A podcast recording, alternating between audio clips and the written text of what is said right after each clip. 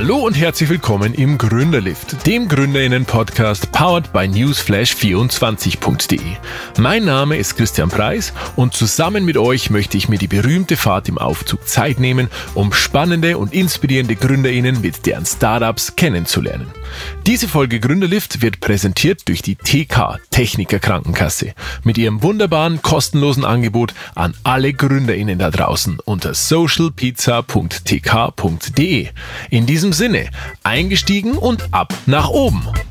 Heute zu Gast bei mir im Gründerlift Tobias Gubo. Hallo Tobi, ich freue mich sehr, dass du da bist. Sag uns doch ganz kurz was zu dir und natürlich zu deinem Unternehmen. Ja, servus Christian, danke auf jeden Fall für die Einladung. Ich freue mich schon richtig heute auf den Podcast und äh, ich bin eben Tobias Gubo, wie es gerade äh, Christian schon mal angesprochen hat, von Annibal und wir digitalisieren die Belege. Das heißt, äh, dass man praktisch direkt von der Kasse den Beleg digital bekommen kann und eben nicht mehr diesen lästigen Papierbeleg mitnehmen muss. Und ja, ich bin eben auch Mitgründer von Anybill und verantworte bei uns so die ganze Technologieentwicklung. Das heißt, äh, alles rund um Informatik bin ich für verantwortlich, auch für das ganze Tech-Team aufzubauen. Ähm, da bin ich eben von Anfang an dabei. Am Anfang an habe ich eben noch alles selber programmiert. Inzwischen kümmere ich mich mehr ums Team und so, dass wir die richtigen Ressourcen zur Verfügung haben, dass das Team richtig wachsen kann und so weiter. Und ja, ich bin schon mal gespannt, über welche Themen wir heute noch alles reden. Ja, wir haben also eine riesen Latte an Fragen natürlich in dem, in dem Moment sofort. Euch gibt's jetzt ihr seit einigen Jahren. Ihr seid unterwegs. Ihr, äh, wahrscheinlich kennen euch mittlerweile alle aus unterschiedlichsten Medien. Ihr seid super umtriebig. Ein Team, das, das äh, rasant gewachsen ist. Wie, wie groß seid ihr mittlerweile? Wir sind jetzt so rund um die 30 Leute aktuell. Standort München und Regensburg inzwischen sogar. Und was auch noch passiert ist in den letzten Jahren, würde ich sagen, seitdem ihr gestartet seid, das Thema Nachhaltigkeit irgendwie nochmal massiv an Fahrt aufgenommen. Erzählt doch nochmal ganz kurz für alle, die jetzt vielleicht das noch nicht so ganz einordnen können, wo man euch jetzt da verordnet und, und was euer Beitrag zu dem Ganzen da ist. Genau, also in Richtung Nachhaltigkeit, da haben wir natürlich auch einen äh, ziemlich starken Beitrag dazu, weil man ja aktuell auch im stationären Handel oft sieht, dass äh, gerade die Papierbelege oft nicht mitgenommen werden, in Mülleimer gedruckt werden und halt das Ganze einfach super super ineffizient an der Kasse ist. Und äh, dafür haben wir eben eine digitale Lösung, wo eben der Beleg dann gar nicht mehr ausgedruckt werden muss, sondern eben direkt über einen QR-Code am Kundendisplay direkt abgeholt werden kann. Oder eben wir gehen inzwischen auch so weit, dass man das Ganze mit äh, an die Zahlung gekoppelt erhalten kann. Also das ist auch so eine von unseren neuesten Themen, wo wir dran arbeiten, dass man eben direkt an die Zahlung gekoppelt, ähm, wenn man praktisch mit Kreditkarte oder Girokarte an der Kasse bezahlt, auch automatisch automatisch seinen Beleg zum Beispiel ins Firmenkonto reinbekommt. Also es gibt ja oft auch solche, diese, diese Firmenkreditkarten, wo man am Ende auch die Belege hinzufügen muss. Und dahin können wir dann den digitalen Beleg auch vollautomatisiert, ohne dass der ähm, Bezahler eben irgendwas machen muss an der Kasse, den Beleg reinliefern. Und somit werden natürlich die ganzen Bonn-Kosten, äh, Bonn, äh, auch der Bonn-Ausdruck an sich und Papiereinsparung äh, kann dadurch eben stark verstärkt werden im stationären Handel. Äh, aus deiner Perspektive, ihr seid gestartet. Hast du irgendwann zu irgendeinem Zeitpunkt dieser Reise gedacht, dass es, dass es so wird, dass du plötzlich jetzt ein paar Jahre später hier sitzt, ähm, 30 Leute im Schlepptau und ein Unternehmen, das echt super, super attraktives Angebot hat, das angenommen wird, das so stattfindet, das auch starke Finanzierungsrunden hinter sich hat und so weiter. Wann gab es den Moment, als du dir gedacht hast, dass es das passieren könnte? Ja, ich meine, man hat natürlich immer hohe Erwartungen oder man träumt sich viel äh, auch äh, schon im Vorhinein und hat natürlich da auch viele Hoffnungen dran. Aber ich meine, äh, letzt, äh, letztendlich richtig realisieren ist halt so das andere. Ich meine, ich denke mir auch heutzutage mit 30 Leuten das ist schon super viel und viele Startups nehmen sich auch ein Beispiel an uns. Aber bei mir ist das jetzt nicht so präsent im Alltag, würde ich sagen, oder ist jetzt nicht so, dass man da viel drüber nachdenkt am Ende. Aber es ist natürlich trotzdem auch eine, eine Leistung, wo man eigentlich schon auch stolz drauf sein kann, dass sich das so entwickelt hat und man jetzt eben an dem Punkt ist, dass man auch schon so ein großes Team hinter sich stehen hat und eben auch alles äh, gut geklappt hat soweit. Ich meine, man hat immer seine Höhen und Tiefen und man muss sich immer durch schwere Zeiten durchkämpfen, aber am Ende sind wir doch recht weit gekommen inzwischen. Darf man sich die Verantwortung überhaupt andauernd bewusst machen? Also du sagst es äh, in deinem, in deinem Daily Doing, denkst eigentlich gar nicht so drüber nach, was das eigentlich bedeutet und was ihr geschafft habt. Darf man sich das äh, überhaupt, überhaupt so richtig bewusst machen oder, oder blockiert einen das? Was glaubst Ja, das ist eine gute Frage. Also das ist echt ein guter Punkt, weil ich meine, man sollte sich wahrscheinlich nicht immer bewusst machen, welche Verantwortung man da eigentlich hat. Das stimmt, vor allem wenn es mal ein bisschen, äh, also wenn es nicht ganz so rund läuft, dann hat man halt doch äh, viel Verantwortung mit äh, vielen Menschen, die äh, vom Unternehmen auch abhängig sind, auch gehaltstechnisch technisch abhängig sind und auch teilweise Familienväter und Mütter eben da im Unternehmen arbeiten. Und ich meine, für die ist es halt super schwierig, wenn man dann einen Lohnausfall hätte oder wenn, wenn halt irgendwas nicht rund läuft und man da jetzt nicht mehr einen sicheren Arbeitsplatz bereitstellen kann. Ich meine, darüber denkt man jetzt nicht gerne nach, aber es kann ja immer sowas in die Richtung passieren. Ja, ich meine, man sollte natürlich Respekt davor haben und alles immer äh, sauber behandeln und jetzt halt nicht anfangen, da irgendwie läppsch mit den Sachen umzugehen. Aber ich glaube, so richtig äh, drüber nachdenken sollte man auch nicht immer, was man für eine Verantwortung die ganze Zeit mit sich trägt. Würde, würde ich sofort unterschreiben, glaube ich, sehr, sehr guter Punkt. Jetzt, jetzt stellt sich mir natürlich nur die Frage, wenn man, wenn man jetzt äh, oftmals mit, mit CEOs und so weiter spricht, das sind ja ganz oft mal, mal irgendwie so Wirtschafts, äh, wirtschaftsaffine Ausbildungsgänge oder sowas, sage ich mal, sage ich mal, vertreten, wo man sagt, ah, okay, da ist man irgendwie so im, im, im Zahlenschubsen oder so mit diesem äh, Businesspläne ausformulieren und so weiter. Das das, das hat man dann unterwegs, kriegt man das irgendwo mit. Jetzt bist du per Ausbildung ja eigentlich äh, selber ein Techie. Ja, genau. Ähm, wie, wie, wie, ist das, wie ist das für jemanden, der eigentlich von der Tastatur kommt? Und du hast gerade vorher selber gesagt im Intro, ähm, dass du eigentlich am Anfang alles selber programmiert hast und jetzt aber plötzlich eher noch dich drum kümmerst, das Team anzuleiten und so weiter. Wie ist es für jemanden aus deiner Rolle, ähm, sich dann so zu verändern? Nimm uns mal mit. Ja, ich meine, es kommt wahrscheinlich immer auf die Person drauf an, aber ähm, also für mich war es schon spannend, mich da jetzt weiterzuentwickeln. Man, manchmal vermisse ich schon eben das Programmieren, einfach so in meinem Keller zu hocken sozusagen und vor mich hin zu programmieren. Also vermisse ich ab und zu schon ein bisschen, aber also mir macht jetzt die anderen Arbeitsgebiete, wo ich heute mache, auch sehr viel Spaß und man lernt halt immer sehr viel Neues dabei. Das ist immer bei mir auch so das Wichtigste oder das macht mir auch am meisten Spaß, wenn ich halt immer viele abwechselnde Sachen mache, wenn ich halt viel Neues immer lerne und viele neue Challenges habe. Und ich meine, das hat man auf jeden Fall, wenn man sich da eben weiterentwickelt oder weiterentwickeln muss, auch im Unternehmen da bekommt man halt von allen Seiten immer neue Aufgaben oder neue Challenges, wo man dann dran wachsen kann. Und das macht am Ende dann auch eben sehr viel Spaß, wenn man halt sich selber dabei sieht, wie man halt aus den alten ähm, Frames oder aus den alten Verantwortungen rauswächst und immer mehr eben äh, dazulernt und auch sich in viele andere Bereiche weiterentwickeln kann. Also sowas macht mir dann am Ende auch wirklich sehr viel Spaß. Auch wenn jetzt nicht alles äh, super spaßig ist, was man an äh, neuen Gebieten hat und manche auch dann ziemlich ziemlich mühsam sind, aber ähm, also das meiste macht mir doch sehr viel Spaß und ich finde es am coolsten halt einfach äh, neue Challenges zu haben und sich daran dann eben weiterzuentwickeln. Mal ganz ehrlich, gibt es die Situationen, dass du denkst, ach fuck off, ich gehe in meinen Keller und programmiere wieder? ja, ab und zu. Also ich kann auch noch ein bisschen, äh, ich kann noch ein bisschen was rumprogrammieren. Es ist jetzt nicht so, dass ich das überhaupt nicht mehr mache, aber es ist komplett im Hintergrund. Also es ist immer auch das, das Problem, wo, ich, wo man hat als Informatiker, wenn man dann irgendwann ein Team leiten muss, ist halt, ja, beim Programmieren ist eigentlich das Effizienteste, wenn du halt einen ganzen Tag Ruhe hast, wenn du den ganzen Tag dich mit deinem Code beschäftigen kannst, dich da voll reindenken kannst und so weiter und ähm, da halt am besten nicht dabei gestört wirst.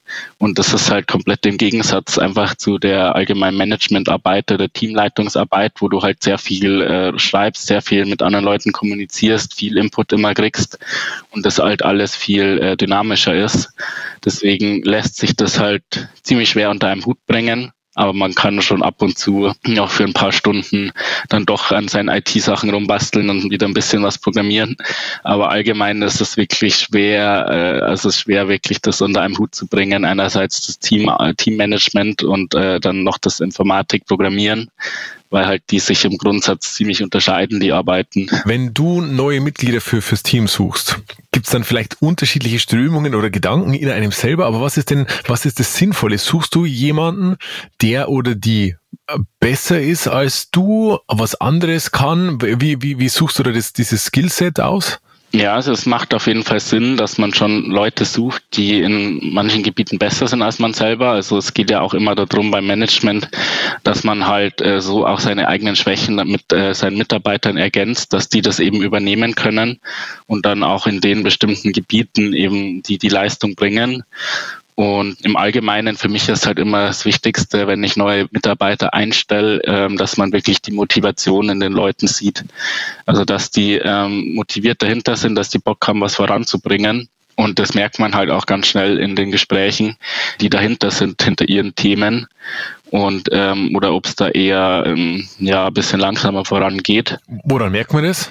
Ja, also wenn Sie, wenn Sie zum Beispiel auch in der Freizeit sich damit beschäftigen, wenn Sie halt auch schon viel während Studium gemacht haben, wenn man halt wirklich merkt, dass Sie dafür brennen, dass Sie halt wirklich auch für die Informatik stehen. Ähm, und ich bin da auch immer relativ umstrukturiert in den Vorstellungsgesprächen. Also nehme da jetzt nicht irgendwelche Standardfragen mit, sondern ähm, spreche einfach mal so vor mich hin mit denen, also so ähnlich wie du jetzt mit deinem Podcast wahrscheinlich, und mache das immer sehr spontan und versuche halt dann einfach äh, mit Menschenkenntnis und durch die Gespräche herauszufinden, was für ein Typ Mensch die sind und ob die uns Unternehmen passen, ob die halt Motivation zeigen und eben auch Arbeitserfahrung. Ich meine, Arbeitserfahrung ist der Standard, aber ist halt auch mit das Wichtigste, dass man schon äh, Erfahrung hat. Das ist auf jeden Fall auch sehr viel wert. Und so mache ich das dann aus. Jetzt natürlich die Frage aller Fragen. Für mich, ich bin ja äh, Betriebswirt, also ich kann ja, ich kann ja keine Zeile Code schreiben. Jetzt ist für mich als jemand, der überhaupt keinen technischen Zugang hat, damit auch kein Netzwerk und, und, und niemanden kennt, wenn ich mit einer Idee starte und MitstreiterInnen suche, super schwierig, da jemanden zu finden. Erzähl mal ein bisschen aus dem Nähkästchen, wie jemand, der selber aus der Informatik kommt, äh, sich auf die Suche nach Teammitgliedern begibt. Wir haben damals angefangen, ähm, dass wir praktisch die ganzen Teammitglieder und Techies, ähm, also am Anfang haben wir halt hauptsächlich Werkstudenten eingestellt, dass wir die in alten Uni-WhatsApp-Gruppen, Facebook-Gruppen und alles, was wir gefunden haben, dass wir da äh, die missbraucht haben, uns da überall reinsetzen lassen können. Ich meine, wir hatten halt noch das Netzwerk von der Uni und deswegen äh, konnte man da immer sehr schnell reinkommen in alle möglichen WhatsApp-Gruppen und da dann seine Jobangebote reinstellen. Und das war für uns so am Anfang die, die erste Quelle an Informatikern zu kommen. Da ist halt also, ich meine, Werkstudenten, die ersetzen jetzt nicht immer einen Festangestellten, aber am Anfang, es gibt halt gerade bei Werkstudenten gibt es extrem große Unterschiede an Arbeitserfahrung, was die mitbringen. Also die einen, die sind halt komplett Neueinsteiger und die anderen haben aber als Werkstudent schon super viel Erfahrung. Und damit kann man gerade am Anfang, wenn man eine neue Idee hat, ähm, gut losstarten. Man sollte auf jeden Fall dann nicht vergessen, den Anschluss zu, also den Anschluss zu vergessen, dass man auch dann schnell genug auf Festangestellte mit wirklich viel Arbeitserfahrung setzt, weil das halt auch nicht wegzudenken ist. Aber gerade am Anfang kann man schon sehr weit kommen mit Werkstudenten, weil es da eben auch schon viele gibt, die schon sehr erfahren sind. Okay, cooler Tipp auf jeden Fall. Also ich kann sagen, aus der Vergangenheit ähm, mochte ich es einmal sehr, sehr gerne mit Werkstudenten, Werkstudentinnen zu arbeiten. Was, was natürlich ein Riesenpunkt ist, da tust du dich jetzt relativ leicht, weil du selber äh, verstehst, was zu machen ist. Wenn man natürlich, also aus eigener Perspektive muss ich sagen, wenn man, wenn man keine Ahnung hat, was zu coden ist, dann ist natürlich sau schwer, sich da jemanden, äh, jemanden dazu zu holen, äh, bei dem man nicht mitreden kann, wo man keine Tipps geben kann und so weiter. Aber dann muss man sich quasi auf die Suche begeben, dass man vielleicht nur irgendjemand mit dazu holt, der ein bisschen einen, einen Blick drauf hat, oder? Ja, ich will mir am besten Techie als Mitgründer suchen, der das dann machen kann. Sehr, sehr gut. Äh, kann man dir noch, äh, kann man dir noch Vorschläge schicken oder? Nee, wahrscheinlich ein Terminkalender voll. ja, aktuell noch schwierig, bin ich eingebunden, aber man kann es ja mal versuchen. da, äh, das, das, das machen wir erstmal vorsichtshalber mal nicht auf, nicht, dass der Postfach jetzt plötzlich überläuft. Äh, da ist Mensch, was hast du mir da wieder eingeschenkt? Sag mal, bist du eher noch Gründer oder schon, oder schon Unternehmer? Hm, ja, schwierige Frage auf jeden Fall. Fall.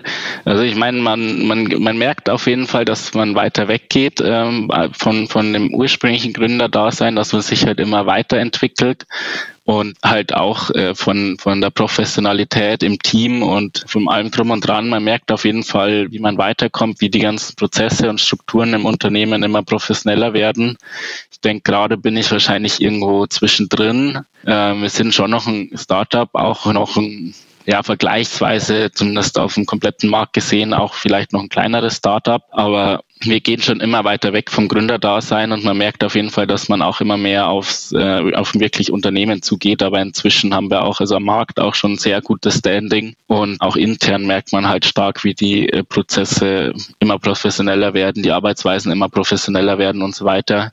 Also in dem her, man merkt auf jeden Fall mit der Zeit, äh, wie man immer mehr als äh, also auf Unternehmer zugeht und nicht mehr eben der kleine Startup-Gründer ist. Da schließt gleich die nächste Frage an.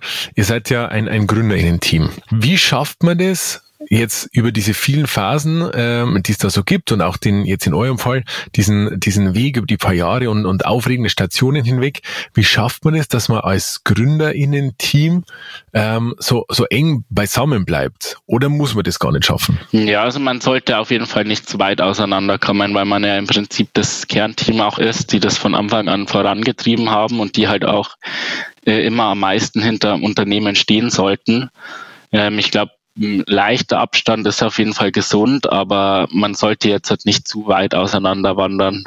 Also das hatten wir auch schon hinter uns, dass wir da ein bisschen äh, zu weit auseinandergegangen sind und dann fängt man halt an, auch Probleme in die anderen Rollen rein zu interpretieren und fängt man eben an, Probleme zu sehen, wo keine sind und äh, hat halt nicht mehr so ein starkes Vertrauen ineinander. Ich meine, das kommt halt automatisch durch Abstand, dass man eben das Vertrauen verliert oder die Nähe verliert. Also man sollte auf jeden Fall nicht zu weit auseinandergehen, aber man muss sich jetzt auch nicht die ganze Zeit irgendwie aufeinander rücken oder sowas. Das ist auf jeden Fall nicht notwendig. Okay, aber ihr pflegt nach wie vor einen äh, sehr engen Austausch, dann so wie ich das verstehe. Ja, sollte man auf jeden Fall auch mit One-on-Ones und so weiter äh, mindestens einmal wöchentlich irgendein äh, ähm, Einzelgespräch zueinander haben. Also das haben wir jetzt allgemein auch im Unternehmen eingeführt, eben One-on-Ones nennt man die, dass man eben ähm, immer persönliche Gespräche dann mit den direkten ähm, ja, Mitarbeitern oder halt Direct Reports äh, heißt es auch, ähm, eben die ja, Führungskräfte, die man eben unter sich hat und auch ähm, dann mit der Mitgründerin in meinem Fall, dass man da eben Einzelgespräche hat und da die persönliche Bindung hält. Ich habe eine Frage und zwar, ich habe das vorher gesagt, ihr habt ja aus einer Studenten, Studierendenrolle raus gestartet und ähm, die eine oder andere haben es vielleicht mitbekommen. Ähm, und ich glaube, im letzten Jahr war, war eure Finanzierungsrunde, die also ein bisschen durch die Presse gegangen ist. Ja, ja. Was ist das für ein Gefühl, wenn man jetzt als Studieteam startet und dann plötzlich von, von fremden Menschen auch plötzlich den Zuspruch kriegt, dass die auch ihr Geld in das eigene Produkt und in, in die eigene Vision reinhängen. Ja, ich meine, das ist natürlich ein cooles Gefühl auf jeden Fall und das ist auch wieder eine Bestätigung. Ja, Finanzierungsrunden, zumindest die ersten, sind halt schon immer von ziemlich vielen, äh, es ist allgemein immer ziemlicher Stress auch gerade am Anfang, ähm, wenn man halt noch nicht weiß, wie die, wie man mit den Investoren richtig umgeht, wie sich das alles entwickelt, ob das jetzt eben jetzt alles klappt und so weiter. Also deswegen ist halt immer vor Abschluss der Finanzierungsrunde, vor allem am Anfang eben sehr viel Stress, sehr viel Unsicherheit da, zumindest beim im Gründerteam. Und wenn man es dann geschafft hat, die Finanzierungsrunde abzuschließen, dann ist das halt schon ein ziemliches äh, Glücksgefühl, darum gesagt, wenn man da das alles durchgebracht hat und jetzt alles in trockenen Tüchern hat und halt einfach ein ähm, ja, ja richtig schöner Abschluss. Von dem her, das ist dann echt immer ein gutes Gefühl, also ein richtig gutes Gefühl, wenn man sowas geschafft hat und dann das auch irgendwann kommunizieren kann und so weiter, dann ist man schon auch stolz auf sich. Stolz auf sich heißt, feierst du, feiert ihr Erfolge? Habt ihr so Feierkultur im Unternehmen? Mm, ja, feiern wir schon gerne. Also wir haben auch immer eine, also dadurch, dass wir auch ein sehr junges Team sind, sind unsere Team-Events schon auch ziemlich dafür bekannt, äh, dass wir eben sehr viel äh, gerne feiern zusammen ist jetzt inzwischen auch bisschen weniger geworden, dass wir jetzt eben erwachsener geworden sind, dass eben das Team auch professioneller geworden ist, aber wir haben auch echt immer sehr gerne gefeiert auf unseren Team-Events und die sind auch nicht äh, zu selten ziemlich eskaliert am Ende. und äh, ja, also es war immer sehr spaßig. Das kann man mir sehr, sehr gut vorstellen. Wie, wie alt ist euer äh, Altersdurchschnitt? Weißt du das? Altersdurchschnitt, ja, würde ich sagen, so 27. Ich schätze, so ist der Altersdurchschnitt, 27, 28. Das heißt, ähm, die die, die, die Belegschaft wird auch ein Stück weit mit dem Produkt erwachsen. Auf jeden Fall, ja, das merkt man schon. Also, dass alle Mitarbeiter auch ein Stück weit erwachsener werden und halt mit dem Unternehmen wachsen, sich halt alles, das ganze Unternehmen zusammen weiterentwickelt. Jetzt hast du gerade gesagt, ihr habt äh, One-in-Ones eingeführt äh, ähm, und, und so ein bisschen auch für, für äh, so, so ein paar theoretische ähm, Konstrukte vielleicht so im Vorbeigehen kurz angeschnitten.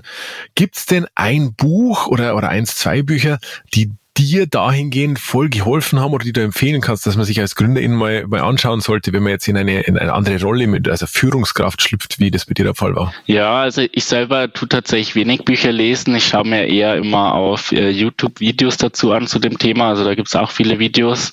Aber ein Buch, was ich letzten oder vor kurzem äh, ge gelesen habe dazu, war Radical Candor. Das ist auch ein Buch, wo man auf jeden Fall ähm, lesen kann, wenn einem das interessiert, wo es auch darum geht, über Leadership-Prinzipien, ähm, was halt eigentlich der Hintergrund ist von Leadership und wie man eben seine Mitarbeiter auch richtig motiviert ähm, und halt auch äh, Probleme offen anspricht. Kann man Führung lernen? Ja, auf jeden Fall. Auf jeden Fall. Es muss im Prinzip jeder lernen. Also keiner ist der, also es ist selten oder gibt es eigentlich nicht wirklich, würde ich sagen, dass es geborene Leader gibt. Muss jeder lernen. Jetzt rückblickend auf die ganze Journey, die du ihr erleben durftet, würdest du wieder gründen? Hm, rückblickend, puh. ja, wahrscheinlich schon. Also es ist oft, ich meine, klar, man hat äh, sehr viel Stress und sehr viel äh, äh, auch äh, Bindung am Unternehmen, aber so im Nachhinein würde ich schon sagen, es war es auf jeden Fall wert bis jetzt und äh, macht mir auch immer noch sehr viel Spaß, eben äh, am Unternehmen zu arbeiten und äh, es gibt einem auch viel zurück. Man muss natürlich auch viel aufopfern, aber im Endeffekt irgendwann kriegt man das Ganze auch in, in Griff und ähm, man wächst halt auch mit seiner Rolle und mit dem Unternehmen. Und von dem her ähm, würde ich auf jeden Fall nochmal gründen. Das ist doch ein, ein, ein, ein, ein Wahnsinnsaufruf an alle. Gibt es denn irgendwas, einen Tipp von dir, wo du sagst, das muss eigentlich jeder Gründer, das muss jede Gründerin unbedingt berücksichtigen, das ist so das Big Learning für dich? Big Learning. Puh. ja, auf jeden Fall immer dranbleiben, nicht aufgeben. Das ist das Wichtigste, würde ich sagen. Auch am Anfang wirklich sehr groß denken und sich jetzt nicht irgendwie einreden lassen von anderen Leuten, dass es nicht klappen kann. Also das hatten wir ganz am Anfang auch, dass äh, Kassensoftwareanbieter, also die sind ja für uns auch sehr wichtig, weil wir die immer integrieren, äh, gesagt haben auf der ersten Messe, ja, das wird nicht funktionieren. Ähm, das gab schon öfters und das kann nicht funktionieren und sowas. Und dieselben Kassenanbieter haben uns jetzt inzwischen integriert. Und ähm, also man sollte natürlich auch nicht blind für Feedback sein, das ist auch sehr schlecht, aber man muss auf jeden Fall schon auch äh, mit der Einstellung rangehen, dass man mal mit dem Kopf durch die Wand geht und äh, eben sich nicht zurückhalten lässt und vor allem sehr langfristig dran bleibt und äh, eben auch wirklich sehr ausdauernd ist, weil eben äh, es immer weitergehen wird und es auch immer weiter, immer größere Probleme geben wird. Also es wird auch nie abreißen. Und von dem her ähm, sollte man da auf jeden Fall einen langen Atem haben, sich nicht einschüchtern lassen und halt immer weitergehen. Also das heißt, ein Nein ist nicht gleich ein Nein? Nee. und wenn jemand, im, also im richtigen Moment so, sollte man das Gefühl haben, falls ein Nein ähm, nicht wirklich für ein Nein steht, dass man dann versucht, denjenigen oder diejenige zu überzeugen. Habe ich es richtig verstanden? Ja, auf jeden Fall. Also man sollte immer dranbleiben. Ich meine, man sollte halt Feedback auch ernst nehmen, wenn es halt wirklich ernst gemeintes Feedback ist. Also da muss man halt ein Gespür für kriegen, was halt wirklich sinnvolles Feedback ist und was halt einfach nur konservatives Schlechtgerede ist, was in Deutschland schon oft äh, vorkommen kann. Dass man das auf jeden Fall richtig unterscheidet und dann kann man auch immer weitergehen und äh, sich davon nicht irgendwie runterziehen lassen. Das ist doch ein Wahnsinnsschlusswort. Tobias, kurzweilige und sehr, sehr spannende Fahrt mit dir bei uns im Gründerlift. Ich sage herzlichen Dank für deinen Besuch. Ich bin echt gespannt, wo eure Reise hingeht. Freue mich immer, wenn wir uns wieder hören und sehen. Und vielleicht haben wir mal wieder ein Jubiläum miteinander im Gründerlift. Würde mich auf jeden Fall freuen. Alles Gute für dich und für Annie Bill natürlich. Vielen Dank für den Besuch. Alles Gute. Ciao. Danke. Ciao. Und das war's auch schon wieder. Wenn ihr Anregungen und Tipps habt oder ein Startup empfehlen möchtet, das unbedingt dabei sein sollte, dann schreibt mir gern an hallo@gründerlift.de. Gründerlift natürlich mit UE. Danke auch an die Partnerin dieser Folge, die TK. Unter socialpizza.tk.de findet ihr Infos und Unterstützung zu wichtigen Fragen rund um eure Gründung. Vielen Dank fürs Zuhören und euch allen eine gute Zeit.